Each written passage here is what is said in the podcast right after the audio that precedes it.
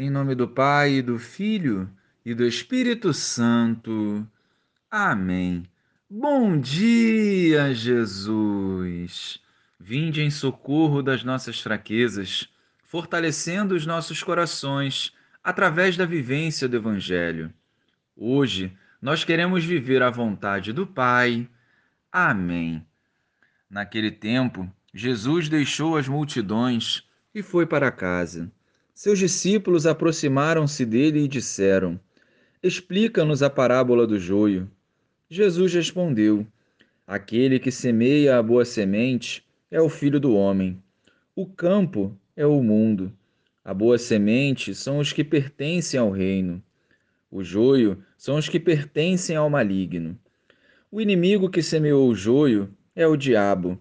A colheita é o fim dos tempos. Os ceifadores são os anjos. Como o joio é recolhido e queimado ao fogo, assim também acontecerá no fim dos tempos. O Filho do Homem enviará os seus anjos, e eles retirarão do seu reino todos os que fazem outros pecar e os que praticam o mal, e depois os lançarão na fornalha de fogo. Ali haverá choro e ranger de dentes. Então os justos brilharão como o sol no reino de seu Pai. Quem tiver ouvidos, ouça. Louvado seja o nosso Senhor Jesus Cristo, para sempre seja louvado.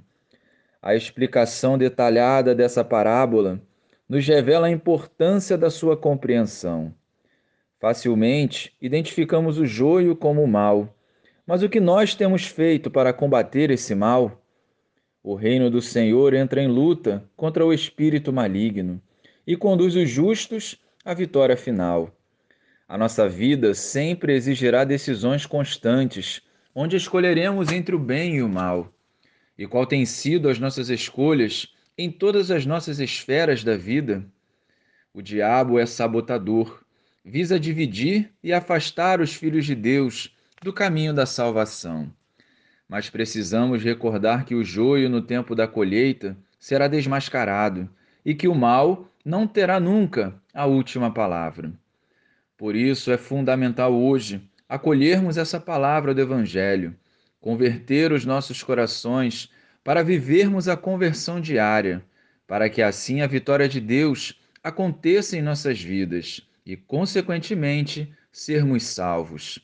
Caminhemos pela fé, confiando em Deus e renunciando ao mal.